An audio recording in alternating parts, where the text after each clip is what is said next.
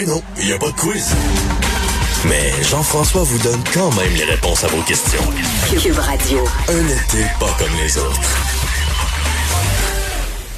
Eh ben, c'est la vedette du séjour qui s'amène à nos micros, Anaïs Gertin-Lacroix, qui est, qui est dans le séjour cette semaine, oui, oui, pour parler de son mariage. On la voit en robe de mariée. Tu nous avais pas dit ça? Je pensais que c'était en fin de semaine. Je pensais pas que Ben c'était passé. Ben non, c'est fait. C'était samedi dernier. Il a tellement fait beau. C'était vraiment une journée euh, idéale. Puis on, écoute, on est passé de 150 invités à 10. Donc un plus petit mariage, je dirais. Mais ça s'est bien passé. T'as eu une belle journée. Oh, Comment t'as vécu ça? C'est quoi le feeling de dire oui, je le veux pour le meilleur et pour le pire jusqu'à ce que la mort nous sépare? Hey, ben, est-ce que t'es marié, toi, Jean-François? Je sais même pas si t'es marié. Oui, je suis marié, oui. Bon, ben écoute, tu, tu le sais. Donc, c'est c'est un gros stress. Puis en même temps, c'est extraordinaire. C'est, ben, j'ai été stressée, je te dirais, un 3-4 minutes. Au moment où j'ai vu Jean-Philippe, là, le stress est parti. Puis j'ai vraiment... euh, Jean-Philippe. mon... c'est qui ton Jean-Philippe? Jean-Philippe qui? Ton conjoint? nouveau mari. Ton nouveau mari. Bon. Ah, ben, ouais, c'est. C'est, c'est, c'est, c'est quand même toute une journée, là. Puis c'est, c'est un engagement euh, intense. On le réalise pas toujours sur le coup, mais une vie à deux, c'est plusieurs, plusieurs années. Oh oui, puis quand tu dis, euh, tu sais, c'est toute une journée, c'est nous en raison de la COVID, euh, c'est nous qui avons tout fait. Là, donc, on a préparé la nourriture, on servait la nourriture, donc on était également les autres à notre propre mariage. Donc, ça a passé tellement vite, on a dansé. Puis, je trouve que c'est particulier aussi de vivre un mariage comme ça quand c'était pas du tout ce qui était prévu. Mais c'est des, euh, euh, c'est des choses que la COVID a fait, euh, nous a obligés à faire. Mais au final, je changerais rien, c'était parfait. Hmm. Est-ce que vous allez faire quand même un, un party avec les 140 autres personnes qui étaient invitées au Oh, début? Genre l'année, oui. l'année prochaine? Ouais, OK. Oh, le 3 juillet, je veux des demoiselles d'honneur.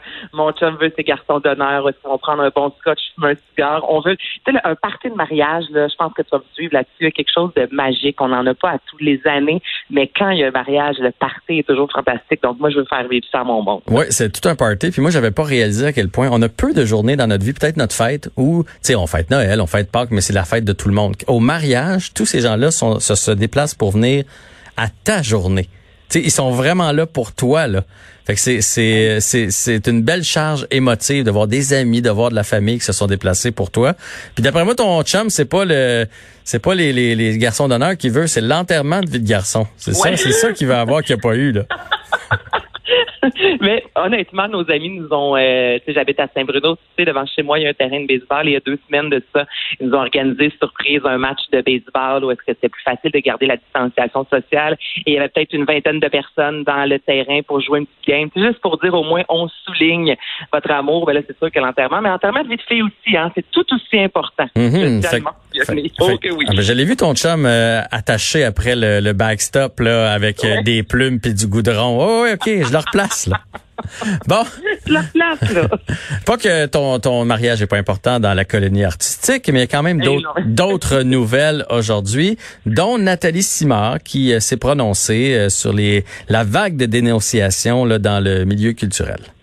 Oui, donc Nathalie Simard était de passage hier à l'émission Bonsoir, Bonsoir. On a souligné les 35 ans de la première diffusion du village de Nathalie. Donc ça, évidemment, je pense que ça rajeunit personne. 35 ans. Et ben, évidemment, rapidement, euh, l'entrevue s'est tournée vers la vague des dénonciations. Nathalie qui disait elle avoir été, somme toute, entre guillemets, là, euh, chanceuse d'avoir pu euh, piéger Cloutier il y a 16 ans dans sa cuisine. Donc, tu sais, lui a vraiment été obligé d'avouer, contrairement là, à d'autres victimes qui voient leur agresseur complètement euh, nié ou des fois on peut même pas réussir vraiment euh, à aller en cours en- avec tout ça. Et euh, il y a une chose qu'elle souhaite vraiment, un retour dans les écoles. Je pense que tu vas être en accord avec ça. Moi, je suis 100% en accord avec euh, ce qu'elle va dire à l'instant.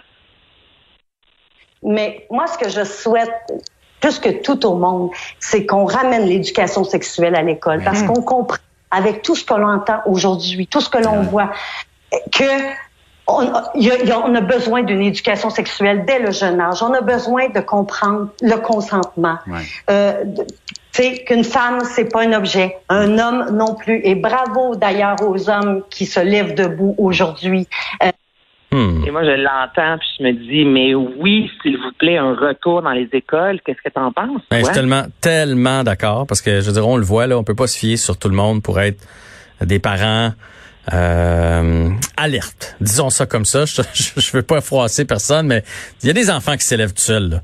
Il y a des enfants qui sont à la maison tout seuls, puis qui, il y a des parents qui veulent pas avoir ce genre de discussion-là avec leurs enfants. Puis moi, c'est quand je me suis rendu compte de ça, quand ma fille a commencé à avoir des chums. Puis là, je me disais, hey, ils ont-tu ont passé ces parents-là une couche sur leur garçon là pour dire euh, une petite fille là, tu fais attention à ça, tu respectes, nanana, euh, je le sais pas. Alors que je me dis si au moins c'est fait à l'école, je sais que c'est pas le fun pour les professeurs, je sais que c'est malaisant même à la limite pour les étudiants puis qu'ils vont virer ça en niaiserie puis tout ça, mais au moins on va être sûr que tout le monde a eu une petite base. Fait que oui oui, moi j'approuve. Je, je, suis bien d'accord avec Nathalie Simard là-dessus.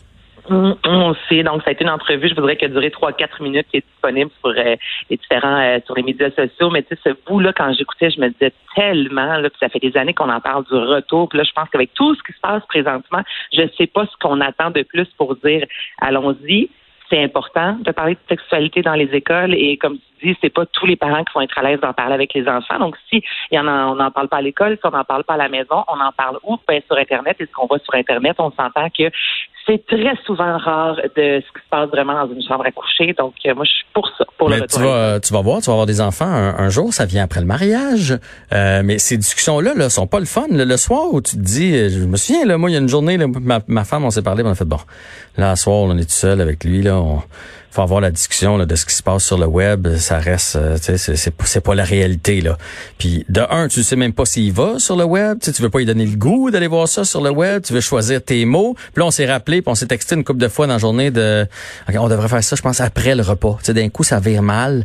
Euh, au moins, il aura mangé. Tu te fais comme un plan de match. C'est pas, c'est pas le fun à d'avoir ces discussions là. Puis toutes les autres qui viennent avec là, sur le fait de se protéger, puis le fait de respecter, euh, dans le cas de mon gars, mettons, de respecter sa petite blonde et tout ça, là, c'est, oh, c'est, pas quelque chose qui est le fun, là. Fait que je comprends qu'il y a des parents qui passent à côté. Mais sais, il n'y a pas de courant pour être parent. Je pense que c'est ce qu'on apprend chaque jour qu'on est parent. Mais c'est ça, ça n'a pas été évident avec ta blonde, mais vous vous êtes dit, on le fait parce que ça fait partie, selon moi, aussi du rôle des parents. Puis, il faut en parler. Puis, on, le voit, là, justement, à quel point notre société est malade à ce niveau-là. Puis, des fois, qu'il y a certaines choses qu'on a peut-être délaissées dans les dernières années qui auraient un besoin d'être de retour dans nos conversations. Là. Au moment, au moment où je tournais mon, mon, trois mois de sevrage de district 31, j'avais ah. ma médaille. On m'a donné ma première médaille de, de sevrage de trois mois. On m'annonce des, des nouvelles. Là, les tournages sont repris, puis un nouveau comédien qui va jouer un nouveau personnage. Écoute, mais moi, je capote ben Red, District 31. Là, je pense que la majorité du Québec a hâte de voir les quatre épisodes de une heure qui auront lieu au début septembre parce qu'il nous manque de 473 à 480 avant d'entamer officiellement la cinquième saison. Et là, aujourd'hui, nous avons appris que nul autre que Rémi Girard fera partie de la distribution, lui qui va se glisser dans la peau du grand patron des services secrets. Et là, ce que Luc Dion a laissé couler sur les médias sociaux aujourd'hui, c'est écrit il s'appelle Pierre ou Normand ou autre chose. Ça dépend des jours. On le surnomme l'impitoyable maçon. Et je trouve, puis je pense que je suis pas la seule, c'est un des meilleurs comédiens acteurs. Et tu sais, je pense autant au Québec qu'à l'international. Là, moi, je suis en amour avec Rémi Girard. Je trouve tellement que c'est un bon acteur. Alors, c'est sûr qu'écoute, c'est un plus là, pour District 31. Là, je capote. Moi, j'ai hâte au mois de septembre. Je me peux plus. Oui, ça serait comme le chef des services secrets. C'est ça qu'on comprend. Là. Fait Avec Daniel Chiasson, ouais. ça. Et, euh, oui, ça, va euh, j'ai bien hâte de voir. On a bien, bien hâte. euh, Parle-nous du décès euh, de, de Malik B du groupe, du groupe The Roots. oui, la formation de Roots, Malik B qui est décédé à l'âge de 47 ans. Les causes de sa mort n'ont pas été divulguées. Alors, en fait, lui a fait partie de la formation dans les, pour les quatre premiers albums. Il a quitté officiellement The Roots en 1999. Alors évidemment, la formation aujourd'hui a tenu euh, à le saluer. Là, vous entendez You Want More, ça c'est la, la, chanson la plus connue du deuxième album. Donc, évidemment, on l'a salué aujourd'hui là, sur les différents médias sociaux. Ouais, si je riais, c'était pas à cause du décès, bien évidemment. C'est parce qu'on parle souvent de ton anglais à moi et toi, puis j'ai dit le, groupe, le group The Roots. Fait que je sais pas. j'ai décidé que group aujourd'hui au lieu de groupe. Et finalement, les... Le groupe The Roots les cinémas Cinéplex qui vont faire des mardis à 2,99.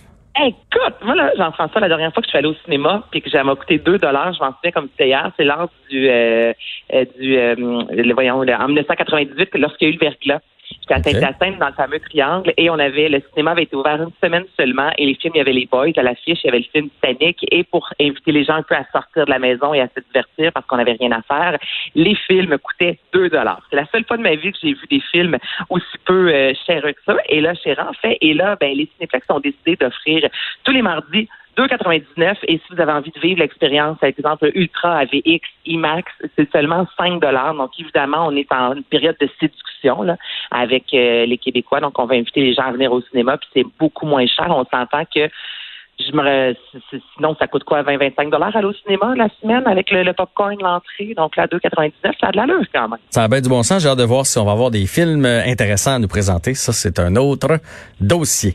Anaïs? Pour ça, je te dirais juste suspect numéro un. Moi, c'est ce que je vous propose. Le ah film québécois avec Antoine-Olivier Pilon et Josh Arnett. Donc, il y a beaucoup de plus vieux films comme Jumanji, euh, Il était une fois Hollywood, mais certains nouveaux films, dont Suspect numéro un, qui a été numéro, euh, qui a été classé numéro au box-office canadien depuis sa sortie. Donc, il y en a quand même. Il y a une offre qui est de plus en plus intéressante, je te dirais. OK, mais je l'ai pris en note sur ma feuille. Suspect numéro un. Anaïs, grand merci. On se retrouve demain.